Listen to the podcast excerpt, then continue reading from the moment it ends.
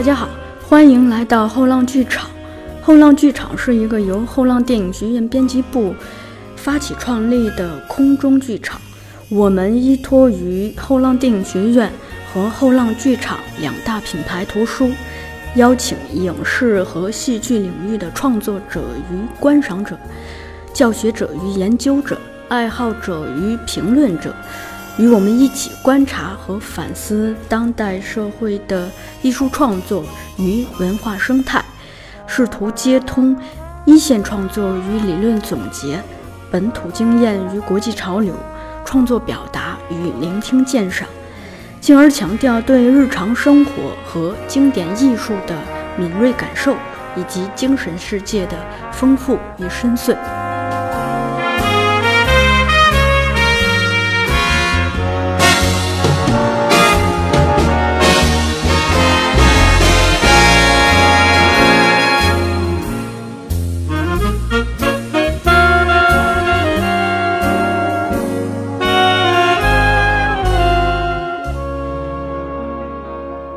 大家好，欢迎来到后浪剧场，我是小树。此刻的后浪剧场依然跟随我移动在京都，此刻我也依然在位于京都民宿的楼下，和大家一起分享我的枕边书《天海佑希的诗集《笑容的引力》。如今，天海佑希的婚姻选择以及他不结婚的态度，似乎已经成了日。本媒体和我国不少媒体持久关注的一个焦点，甚至成了他们宣扬某种女性生活方式的一种标签。然而，就像大多数媒体似乎只关注她女王的气场，而不去深究她作为一个女孩的心灵成长之路一样，大家对天海婚姻态度的关注似乎也更多的停留在结果的层面。比较少的去关注事情的成因。这本诗集的第二部分名为《心灵的归宿》，叙事主题便是情感生活。或许从这些文字中，我们可以看到作者对待爱情的态度，甚至也依稀可以看到他对待婚姻的态度。我一直觉得，大概没有哪个女孩是生来就决定不结婚的。似乎，但凡读过一点王子公主的童话，但凡读过一些才子佳人的故事，或者甚至即便这些都不曾读过，好像也没有哪个女孩是生来不曾对爱情或婚姻有过美好幻想的。天海佑希应该属于这种女孩中的一个吧，至少她曾在自传。想要勇气中写过这么一件趣事儿，说她在二十多岁逛街的时候看上了一件毛衣，可是那件毛衣特别的贵，然而她又特别想要，纠结再三还是买下了。买下之后又特别的自责，甚至去跟家里人道歉，觉得自己破费了，然后他就在自我安慰的想说，嗯，这件毛衣这么珍贵。嗯，将来结婚的时候一定把它也带过去吧。从这部诗集可以看出，作者的爱情观应该是属灵的。他似乎更相信心有灵犀，也更渴求灵魂伴侣吧。因为在他的心中，似乎是住着神灵的。早在其实早在诗集第一部分的第二首，也就是《门》这首诗中。他就曾描写过那种心灵相通的美妙瞬间。诗是这样写的：“与之触碰的一瞬，藏在我心中那许多的门，洞开。”又比如第三十三首，突然之间，他继续在描述这种瞬间放大的细节。突然之间，有人飞入我的眼帘，只在一瞬，转眼之间。仿佛走入我的心中，现在已在我心中生根，以我的力量，似乎已无法自拔。在第二十八首《无论何时》中，他则描述了这种心灵相会的方式，那是一种无需言语、超越时空、只需要内心发出引力波就可以交流的方式。如果需要，无论何时都能相见，就像环顾四周，或许可以遇见出生时的阳光。对于这样的灵魂伴侣，他是抱有希望的，也愿意等待，并且一直在追寻。比如第二十九首，名为《某人》。虽然还不知道会是谁，但一定会有谁，在那条能相遇的路上等待。现在，人在梦中追寻着。作者如此执着，如此深信。是因为他等的人可以给他温暖和希望，比如第二十六首，名为《河滩的颜色》。黑暗中，只有身旁淡淡微笑的眼睛，抵御了风吹来的寒意。想来，这个蓝灰色的世界还没有过让你感到温暖的日子。只是对于作者来说，爱情的理想虽然十分的美妙。现实却有太多的焦虑，其中之一，便是因为害羞带来的勇气的匮乏和表达的障碍。在生活中一向健谈的作者，在爱情生活中，却常常失语，甚至需要借助风来传达心意。比如第三十八首，名为《那时的思绪》，没有看得见的身影，没有说得出的言语，静静地幻化成风。传达着人们的心意，继续吹着。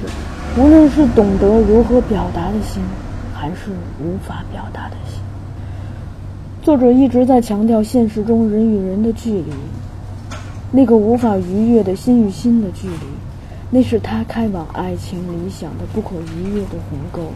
比如第三十四首，名为《平行线》。无论怎样憧憬，无论怎样迷恋。踏出第一步时，彼此间的距离，无论到哪里都没有改变。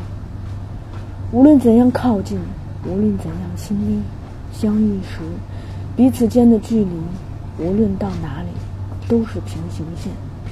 这件事虽然容易忘记，但这个距离却无法忘记。在第五十一首《笑容的引力》中。聊的还是亲近而无法触碰的心灵的距离。虽然望着同一片天，可是太过在意对方，也有时无法表达自己。虽然度过同一瞬间，可是太想配合对方，也有时无法接触对方。正是这些距离，让作者的表达焦虑变得更加强烈。比如第四十首。名为无论如何都要告诉他。现在无论如何都想告诉他，那是没能完整告诉他的所有的语言。自那之后，那些语言便无处可去，一直藏在我的心中。其实这些话应该让他知道，一直让这些话无处可去，我感到很抱歉。又比如第四十一首，名为《电话号码》。电话簿上留下的电话号码，反复查证了好多次，无论怎样，似乎都拿不出拨打的勇气。在心中有些期待，那个电话会打来。恋爱终究是两个人的事情，除了要突破害羞的束缚。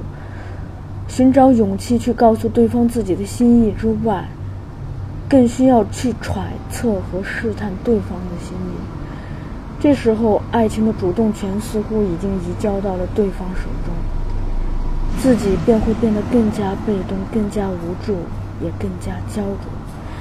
这里我们可以借用一下罗兰·巴特在《恋人絮语》中的用法，用恋人来指代暗恋别人的人。用爱人来指代被爱的人。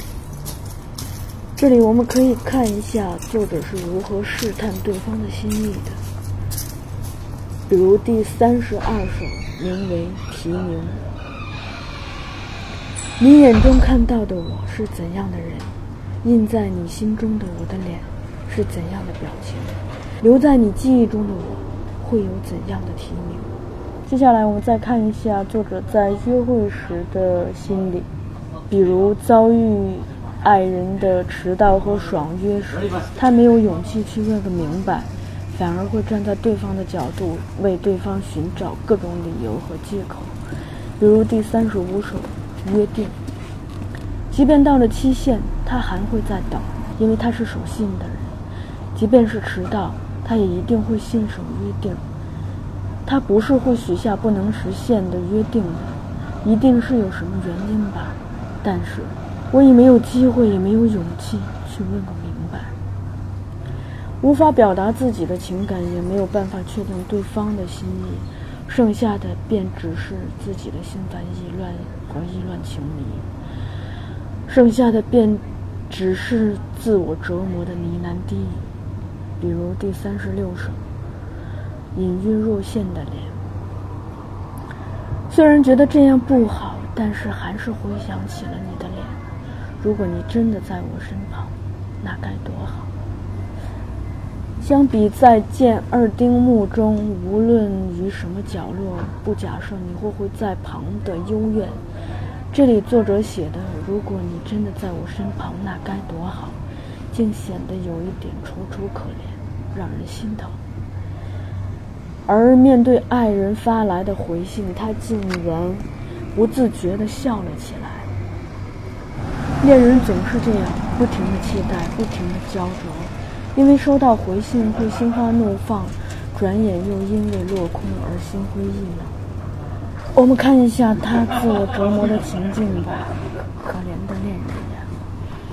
第三十九首，无法入睡。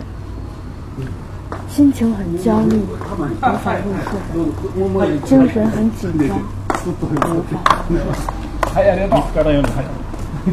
总之，无法入睡。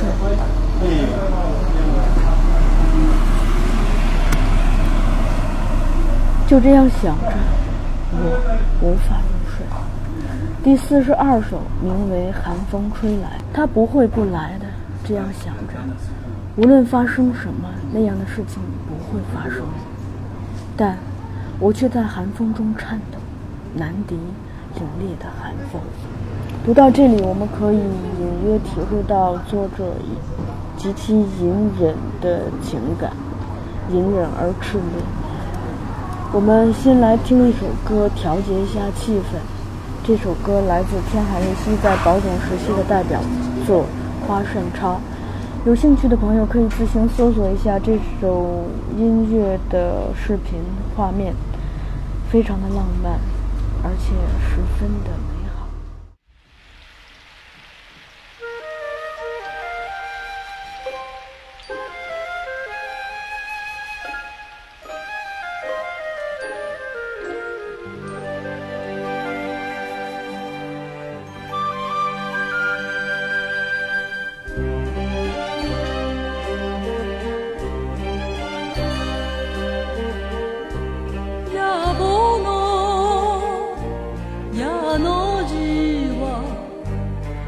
風の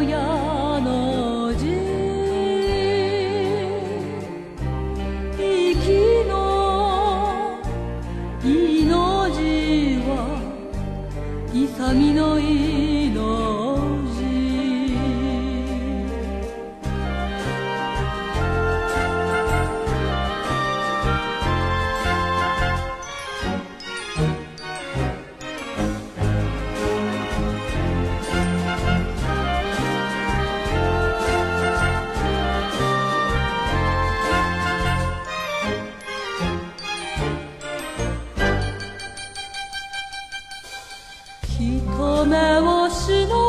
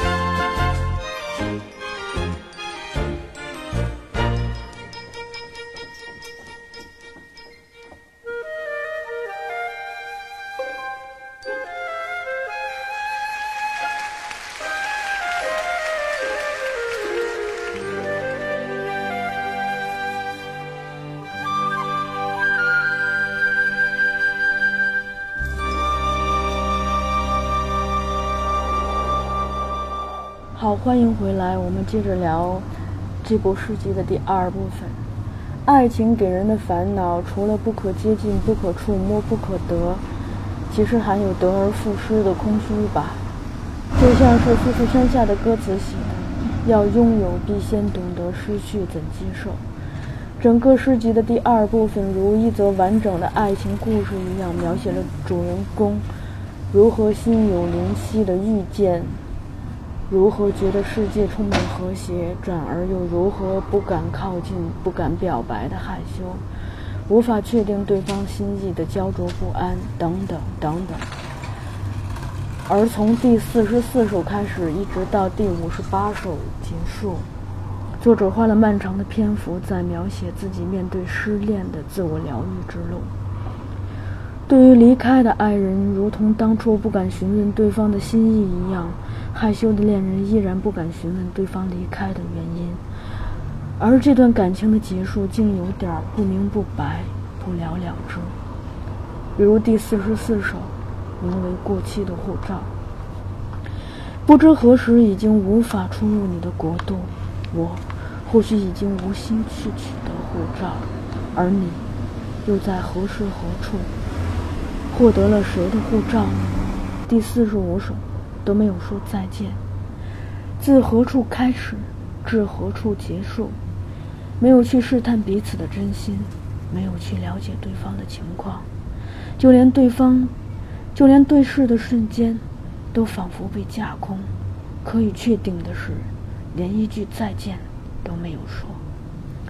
对于忧伤的恋人来说，虽然无法挽回爱人离去的结局，也没有勇气去。追问对方离开的原因，但他可以肯定的是自己的心意，还有自己面对这段过去的态度。我们常说分手见人品，这里可以看一下作者是如何处理这种结局的吧。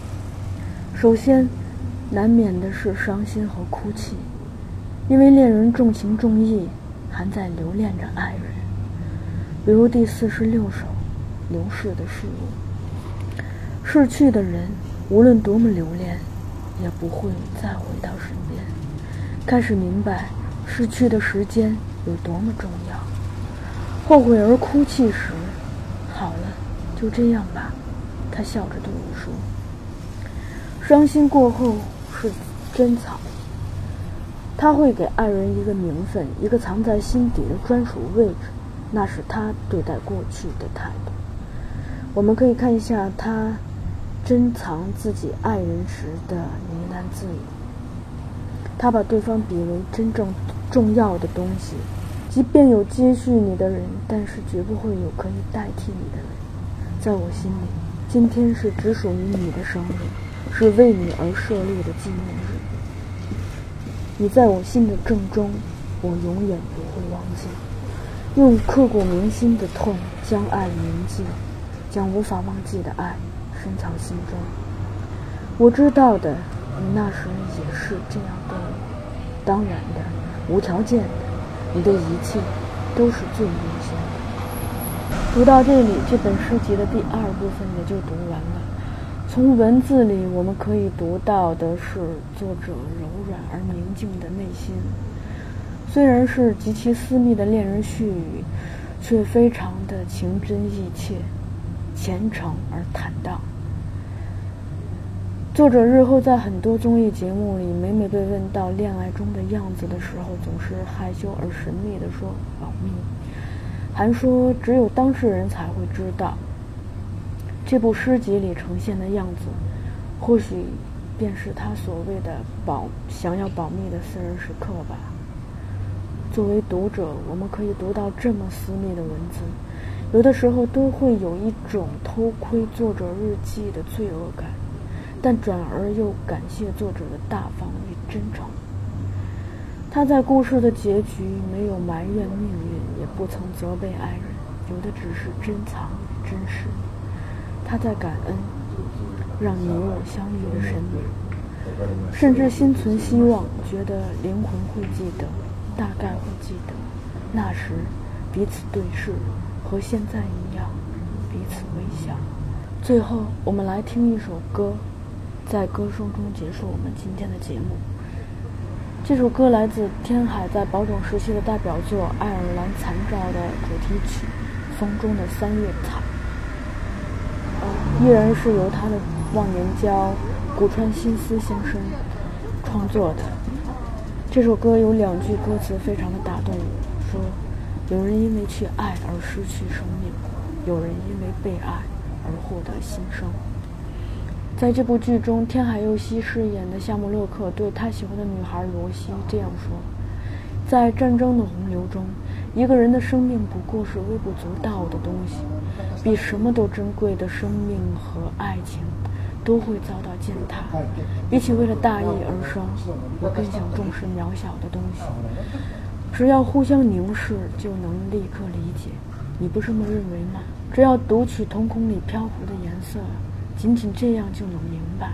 你的哀伤勒紧了我的胸膛，你的痛苦苛责着我的心灵。对你来说，必要的东西就是安心休息的场所，没有需要假装的事。也没有需要逞强的事，可以让寂寞的罗西躲起来，当个爱哭虫的地方。罗西则对他说：“就算我不做任何努力，你也会跟我站在同样的高度，看着同样的风景吧。”直到此刻，我才能坦白我的心，因为我找到真正的爱了吧。愛したゆえに散る命もあ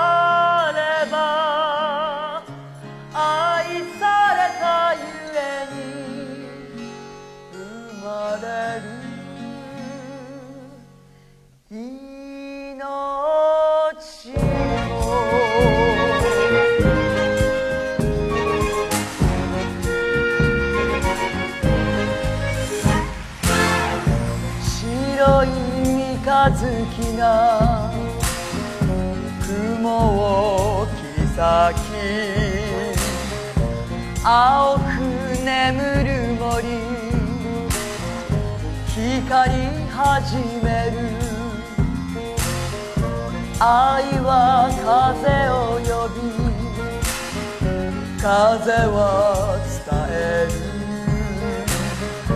一幕のドラマの風はしなりを人を愛したゆえに散る命もあれ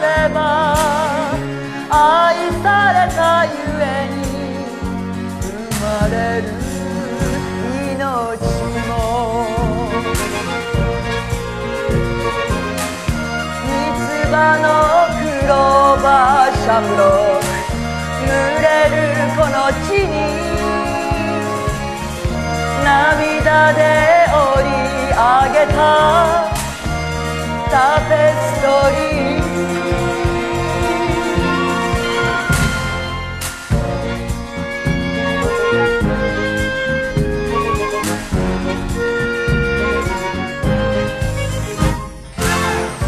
川は流れゆく。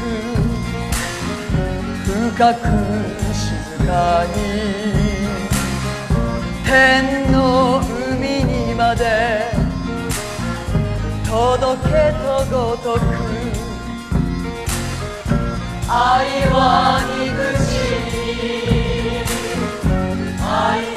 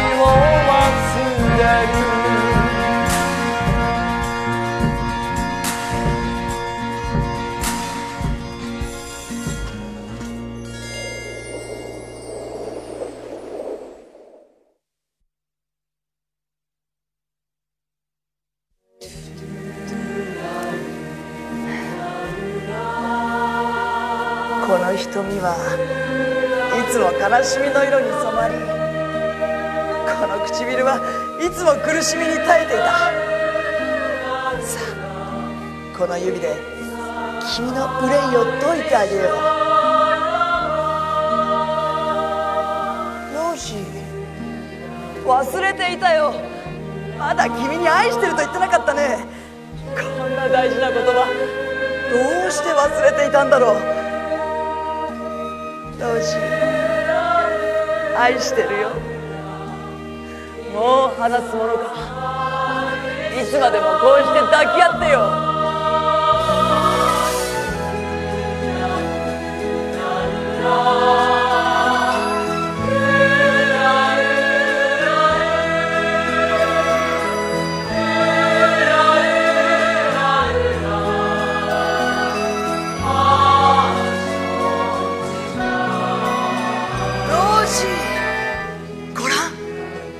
ん残照があんなに美しく輝いてる。